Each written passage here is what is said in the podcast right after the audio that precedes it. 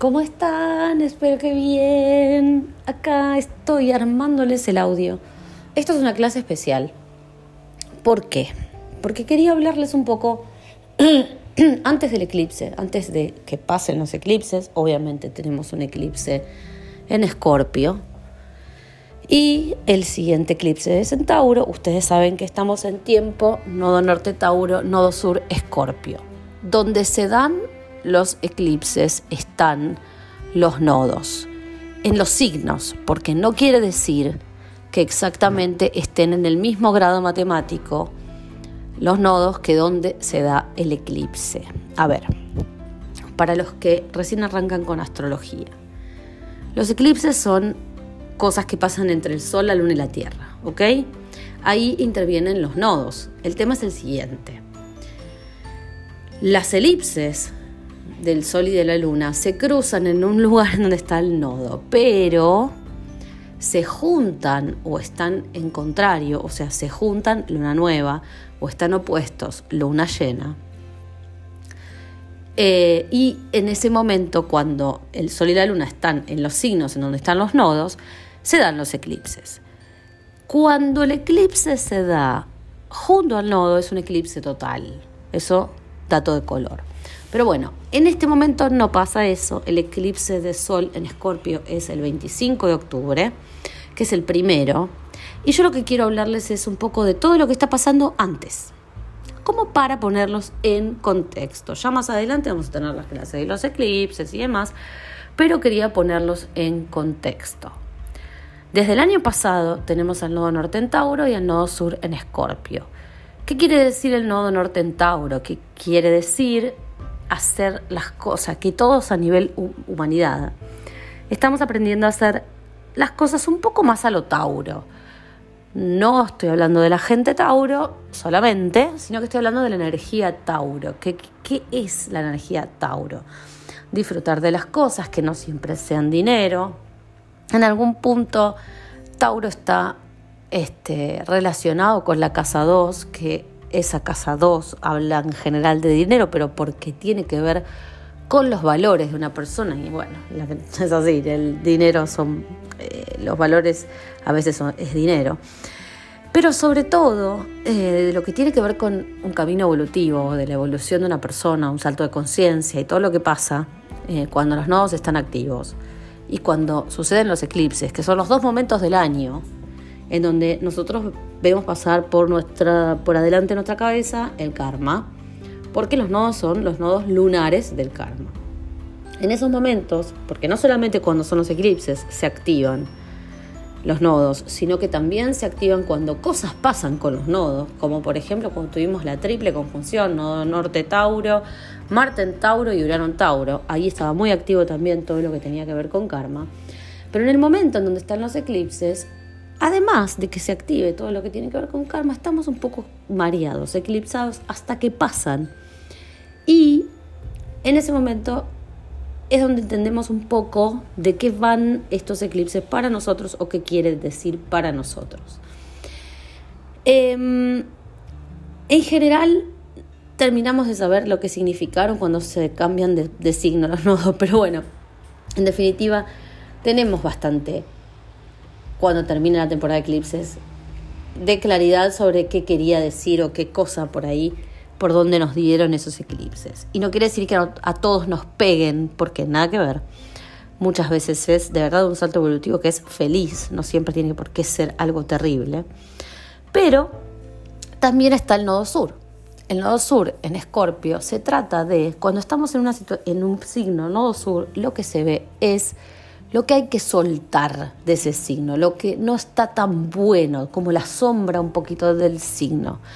Entonces, claramente, todo lo que tenga que ver con el nodo sur tiene que ver con soltar lo que ya no va más. Y sobre todo estando en Escorpio, de lo que hables de una transformación. Ahora, les hice toda la clase del eclipse y no les dije nada todavía de las alineaciones. Pero bueno, vamos a ir un poco a la parte técnica. Anoté algunos puntos que quiero ver con ustedes, pero antes que nada, lo que quiero decirles es que empieza a haber planetas directos, veníamos con planetas todos retrógrados, y ya empiezan a ponerse directos para el momento de los eclipses, casi todos ya están directos. Y es algo que está buenísimo para que este eclipse de Sol en Escorpio, que es el 25 de octubre, se los digo de nuevo, al que muchas personas le tienen tanto miedo, porque eh, sobre todo los toxi-toxi, todos decimos que queremos soltar esa relación tóxica, pero cuando se aparece el momento posible, la posibilidad o la oportunidad, nos agarra un miedo bárbaro. Porque decimos, ay, pero de verdad será, de verdad será que no lo veo nunca más al toxi. Entonces, bueno, la cosa es que todo de que los planetas estén directos nos hace dar cuenta de algo. Y esto no era ni el primer punto, pero bueno, eh, nos hace dar cuenta de algo. Nos hace dar cuenta de que ya no estamos para jugar, de que ya no estamos revisando, que es momento ya, la cosa va directa, va a definirse, va con definición, va con decisiones, ¿ok? Entonces, bueno, digamos que como primer punto o como punto intro es eso lo que les quería contar. Punto número uno, ahora sí, sin intro. Hay algo con Plutón. El regente de Escorpio tradicional es Marte, el regente moderno de Escorpio es Plutón. Quien identifica, luego de muchos años de estudio de astrología, y ponemos los astrólogos eh, a Plutón como regente de, Escorpio, la verdad que es el que más se identifica con la parte de transformación que es lo que pide un nodo sur. Em, y esta transformación, por supuesto, implica soltar una cosa para dar lugar a algo nuevo. Y sobre todo es soltar esa sombra que nos persigue y que a veces es una sombra que, hay, que está escondida, energía plutoniana. ¿Qué pasa con Plutón en este momento? Plutón está en el grado 26 de Capricornio. Y así ahí se va a quedar hasta diciembre. Está haciendo traca, traca, traca en ese grado 26 todos pueden agarrar sus cartas. Ah, algo que no dije. Obviamente, para todos y cada uno de nosotros, la zona Tauro y la zona Escorpio de nuestra carta, podemos ver en qué casa nos cae.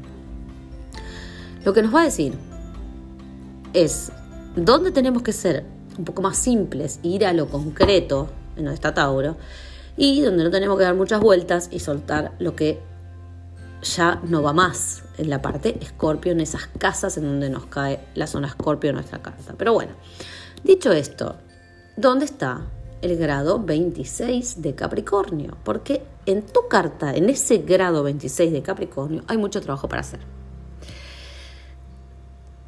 Va a mostrarte de tú, a ver, cuando yo agarro mi carta natal, cualquiera, busco el grado 26 de Capricornio, supongamos que ese grado cae en casa 4.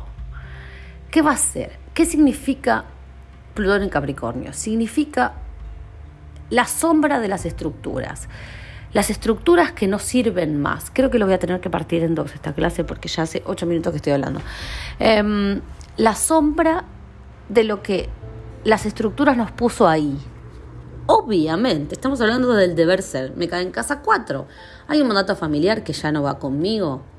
Hay algo... La verdad que Plutón es como la sombra, por no decir la porquería, de lo que podemos ver ahí. Entonces, lejos de pensar en que es todo malísimo y que nos vamos a querer morir y bla, bla, bla, lo que tenemos que ver ahí es que esta apertura energética nos dice, hey, acá hay una sombrita, acá hay algo que está oscurito vas a tirar esas estructuras viejas y vas a dejar que algo se transforme. Y yo sé que ustedes me van a decir, pero no es Tauro ni es Escorpio, me estás mareando, es un lío, ahora me mandas a ver Capricornio. Sí, los mando a ver Capricornio porque hay una conexión. Hay una conexión entre el eclipse del 25 de Escorpio, que tiene como regente a Plutón, y ese grado 26 de Capricornio. Entonces ahí nos da mucha información. Acá tenemos mucha información. Ese grado 26 de Capricornio, ¿qué está pasando? ¿Dónde me cae el eclipse de Escorpio? ¿Qué está pasando? Juntos son dinamita. Nació la mariposa. De la oruga a mariposa, ¿ok? Entonces me parece importante hacer esto que por ahí no van a encontrar en otros lados porque nadie quiere hablar de Plutón.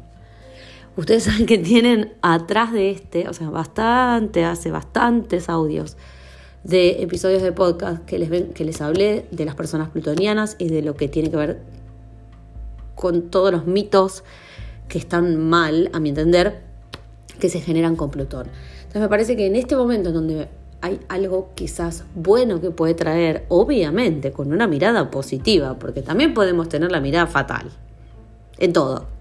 Está la mirada positiva y la mirada fatal del mismo aspecto. Se los expliqué 25.000 veces. Y se los voy a seguir explicando, lo voy a repetir hasta que me muera. Pero la realidad es que acá hablar de Plutón está bueno porque si no estuviese algo que nos muestra la miércoles de todo, de, lo que está pasando, nosotros seguiríamos el mismo lugar. Porque es más práctico, porque está más bueno. Y todo bien con el nodo norte en Tauro, pero la realidad es que lejos de lo que uno puede pensar, ay, el nodo norte, hay que ir por el nodo norte, miren que es lo más difícil. El nodo norte es, el es lo más, llegar al nodo norte es lo más difícil. De, ir por el nodo norte nunca es la cosa más fácil. Entonces, volviendo al toxi o a la situación tóxica, ¿eh? o sea, no, no hablo solamente de personas, volviendo a las toxinas, a veces estamos muy acostumbrados a ellas. Y acá se dan oportunidades, golpeando la mesa, oportunidades para soltarlas. Segundo punto, voy a ver si lo termino haciendo lo más rápido que puedo. Acaba de pasar la luna llena en Aries, entonces acá hay como un impulso, una cosa de que me da, mm, y también Quirón está en Aries, hizo lo que hizo esta semana, Júpiter está en Aries, va a pasar enseguidita ya a Pisces de nuevo, y otra vez nos vuelve la inspiración y bla, bla, bla, pero acá hay como un impulso de que, de nuevo, lo que se tiene que terminar, se termina y no me quedo en la sombra, no me quiero quedar en la sombra. Aprovechemos esa energía. Punto número 3. Los trinos con Saturno en Acuario. Si vengo de ver la sombra de un deber ser en la casa que me caiga, justo les hablé de la casa 4, pero podría ser un deber ser en la casa 11, en donde la estructura que yo me creé con mis amigos o con mi grupo de sociedad, de, de no sé, sí, de sociedad, se creó una estructura en donde yo siempre soy la que hace tal y tal cosa y capaz que yo no tengo más ganas. Y no necesito salirme del grupo, pero Saturno en estos trinos de, de acuario, de aire, lo que hace es un poco autorizar a esa persona adulta que puede elegir sin tener ese mandato de estructuras que se había generado hasta ahora y que le generó una sombra. Ven cómo todo se conecta. Me voy a mostrar como yo quiero ser hoy. Hay como esto, la autorización. Saturno dice, eh, mm, listo, no lo querés, no lo tengas. Punto final. Eso los trinos de aire con Saturno. Ahora vamos por los trinos de la semana entera, porque tenemos a Venus implicado, tenemos a Marte implicado, porque Venus está en Libra, Marte está en Géminis, Saturno está en Acuario. Ahí hay como un triángulo que se forma grande, que es muy rápido Acuerdo, entendimiento, pin, clink, caja, firmamos ya. Chin, listo. Pero les puedo decir que no tan ya, porque Marte va a retrogradar en Géminis. Pero esta situación rápida en temporada de eclipses hace que personas entren y personas salgan de nuestra vida con rapidez para entrar por un tiempo largo o para irse por un tiempo largo o forever. Entonces tenemos en Libra conexiones. Venus está en Libra, Mercurio está en Libra. En Acuario tenemos hacer concretas las cosas, autorizarnos, tomar decisiones para largo plazo. Y en Géminis tenemos a Marte que está planificando que va, que viene, que va, que viene. Y lamentándolo mucho ahí les tengo que decir que son planificaciones y acciones que se van a dar un poco más adelante. Nosotros vamos a salir de esto de esta situación con Marte para el año que viene, para principios del año que viene. Pero estos trinos de aire, acá ustedes van a notar esa rapidez en los acuerdos, algo que fluye rápido, que no venía pasando. Entonces, de repente puede ser que la energía se les esté dando vuelta y digan, pero hey, si venía todo frenado, ¿qué pasó? ¿Cómo, cómo se dio vuelta todo tan rápido? ¿Ok? Bien. Punto número 5. Venus y el Sol todo este mes están al lado. Obviamente que cuando están juntos exactamente en el mismo grado matemático, se genera un punto que se llama Venus Star Point, que podemos hablar de esos millones de años, que la gente habla de que cuando conoces al novio ideal, a la lo que quieran. Eso será el 22 de octubre, pero que juntos estén haciendo casi todo, o sea, que primero lo haga uno, que después lo haga el otro, y están tan cerca, em, nos hace ver, ah, esperen, algo más. Venus es la otra regente. Venus es regente de Tauro, entonces Plutón es regente del eclipse y Venus es regente del siguiente eclipse, del eclipse en, Tauro. Pero acá, esto del Sol junto a Venus, está como, como que se alinea mucho lo que yo quiero, o sea, veo lo que quiero crear, veo la relación que quiero tener, me doy cuenta de que donde estoy no va más o lo que quiero si no estoy con nadie o si no estoy en una o si no estoy en un conflicto ni nada que ver, bueno, lo que quiero crear a nivel relaciones, por supuesto, pero acá de nuevo, la única manera que se dé algo así es que las relaciones tóxicas vuelen. Lo que escuchan es el papel dando la vuelta porque tengo los puntos anotaditos. Punto número 6. Mercurio en Libra. Pasó por el grado cero de Libra, ahí fue el equinoccio sigue estando, ahora acaba de pasar de nuevo, entonces le dio al grado, como le dio Plutón, como le da Plutón el grado 26, Mercurio le da el grado 0, 0, 0 de Libra, tiki, tiki, tiki, le dio, le dio, le dio. Entonces, acá hay conexiones, ahora, y de nuevo, temporada de eclipse, personas entran, hay intercambio de ideas, hay aprender a escuchar al otro, generar una comunicación efectiva, que es importantísimo nos damos cuenta en estos momentos cuáles son como los métodos. Está en Libra, Mercurio está en Libra, es vivo. Es vivo, se da cuenta de qué es lo que hace efecto cuando yo te quiero decir algo y conseguir algo. Es negociador. Mercurio en Libra. Mercurio en Géminis es vendedor, pero Mercurio en Libra es como el negociador, el mediador. Entonces yo sé cómo te tengo que decir algo para llegar a donde quiero. Entonces ven que, es que se dan cosas buenísimas antes del eclipse. Por eso tenemos que aprovechar estos días más que durante este, los 15 días o el mes que se dan los eclipses. Entonces, de nuevo, nos damos cuenta cómo llegar al otro, cuándo nos entienden, cuándo no nos entienden. Vemos, y otra cosa también, vemos y compartimos, pensando, ay, yo quiero hacer esto, pero mi pareja quiere hacer lo otro, ay, eh, yo quiero hacer esto, pero mi amigo quiere hacer lo mismo, entonces me junto con gente que quiere lo mismo, o a su vez también eh, pienso en que un poco y un poco, hay como esta cosa de compartir que está buenísima y lo trae Mercurio en Libra. Punto número 7. Marte está en Géminis, pero ese Marte en Géminis responde a ese Mercurio, porque en Géminis, porque Mercurio es el regente de Géminis y Mercurio está en Libra. Entonces ahí está otro trino, ¿ven? De nuevo, vendedor, negociador.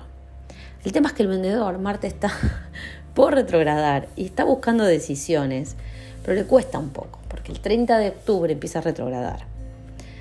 Entonces hay muchos acuerdos de palabras, yo esto se los dije, que por ahí se concreten ese, ese ascenso, ese aumento dentro de un tiempito, dentro de un mes, un mes y medio porque además también Marte en Géminis no está retrogrado todavía, pero está todo el mes en cuadratura Neptuno. Entonces, eh, esto tuvieron una clase especial de Marte en cuadratura Neptuno, especial no, bueno, fue la del día, el 11 de octubre, la pueden buscar en, Telegram. Este, y, y, es como que está ya se ve lento, por más que no está todavía retrogradando. Punto número 8. Mercurio en Libra con la oposición de Júpiter en Aries. Ya les hablé de esto. Vamos con todo para que el resultado de la conversación de una vez sea favorable, sea acuerdo. De nuevo, clean caja. Este, una cosa. Júpiter en Aries es un poco egoísta. Entonces, que no se tire todo el trabajo que vienen haciendo todos los planetas porque yo quiero esto y yo y yo y yo lo quiero y basta y se va a hacer como yo digo, porque yo tengo más eh, en, estas, en esta relación y punto final. Bueno, acá esas cosas cuidado. Pero realmente este, está favorable toda la situación para animarnos, para tener el coraje, para ser corajudos, para tirar para adelante, para ir por eso, para decirlo de una vez. Yo quiero esto, quiero cambiar esta cosa, soy otra persona hoy y, demás. Saturno, además, de nuevo, otra vez, estando en la otra parte de aire, en Acuario, nos ayuda a que esto se sostenga en el tiempo y creo que más nada. Llegué, dije, voy a hablar solamente 20 minutos. Podría hablarles un poquito más de lo que es la cuadratura entre Marte y Neptuno, porque ¿saben qué es lo que me gusta eso? Que no lo puse. Que Júpiter, cuando sale de Aries, o sea, ya... Mm, déjame pensar un poco. También, también, ya por octubre, por fin de octubre, vuelve a Pisces. Y ahí está Neptuno y está, se pone cerca, no se pone al lado como fue en mayo, pero se pone cerca. Entonces nos recuerda por qué estábamos acá y qué era lo que sembrábamos como intención en ese momento de mayo, donde estaban los otros eclipses muy cerca. Y entonces ahí es donde se conecta todo, todo, todo. Bueno, ahora sí, me dejo de hablar, espero que sirva esto. Lo que quiero aclarar también es que no a todo el mundo le tienen que pasar las 8 o 9 cosas que dije. A veces sentimos más una cosa, a veces sentimos más otra cosa. De hecho, hay algo que estaría buenísimo, que, que está un poquito más avanzado en astrología, empieza a identificar qué planeta le afecta o con qué alineaciones siente más que otras. Yo les venía contando que cuando Neptuno está activo, mamita querida, pero hay una realidad. Neptuno está sobre exactamente mi vértex en este momento. El vértex, ya vamos a hacer una clase de vértex, pero para simplificarlo, son las cosas que te pasan por destino. Entonces, Neptuno está dándole a mi destino y ta, ta, ta. Eh, y bueno, me duerme un poco y cada uno de nuevo tiene que identificar de a poco con el estudio, con los años o con lo que les, con lo que les gusta la astrología si siguen estudiando. No es que lo tiene que hacer, está bueno poder hacerlo identificar cuál es el planeta que sentís más con alineaciones. Porque todo el mundo podría decir, en mi ejemplo, yo soy de Aries, tengo a, Marte. Yo soy de Aries, tengo al Sol en casa 7, tengo ascendente grado 29 de, Virgo y qué les importa mi carta, ¿no? Pero, sin embargo, yo podría ser una persona que siente mucho el Sol, que siente mucho a Marte, a Marte lo tengo en Leo, inclusive.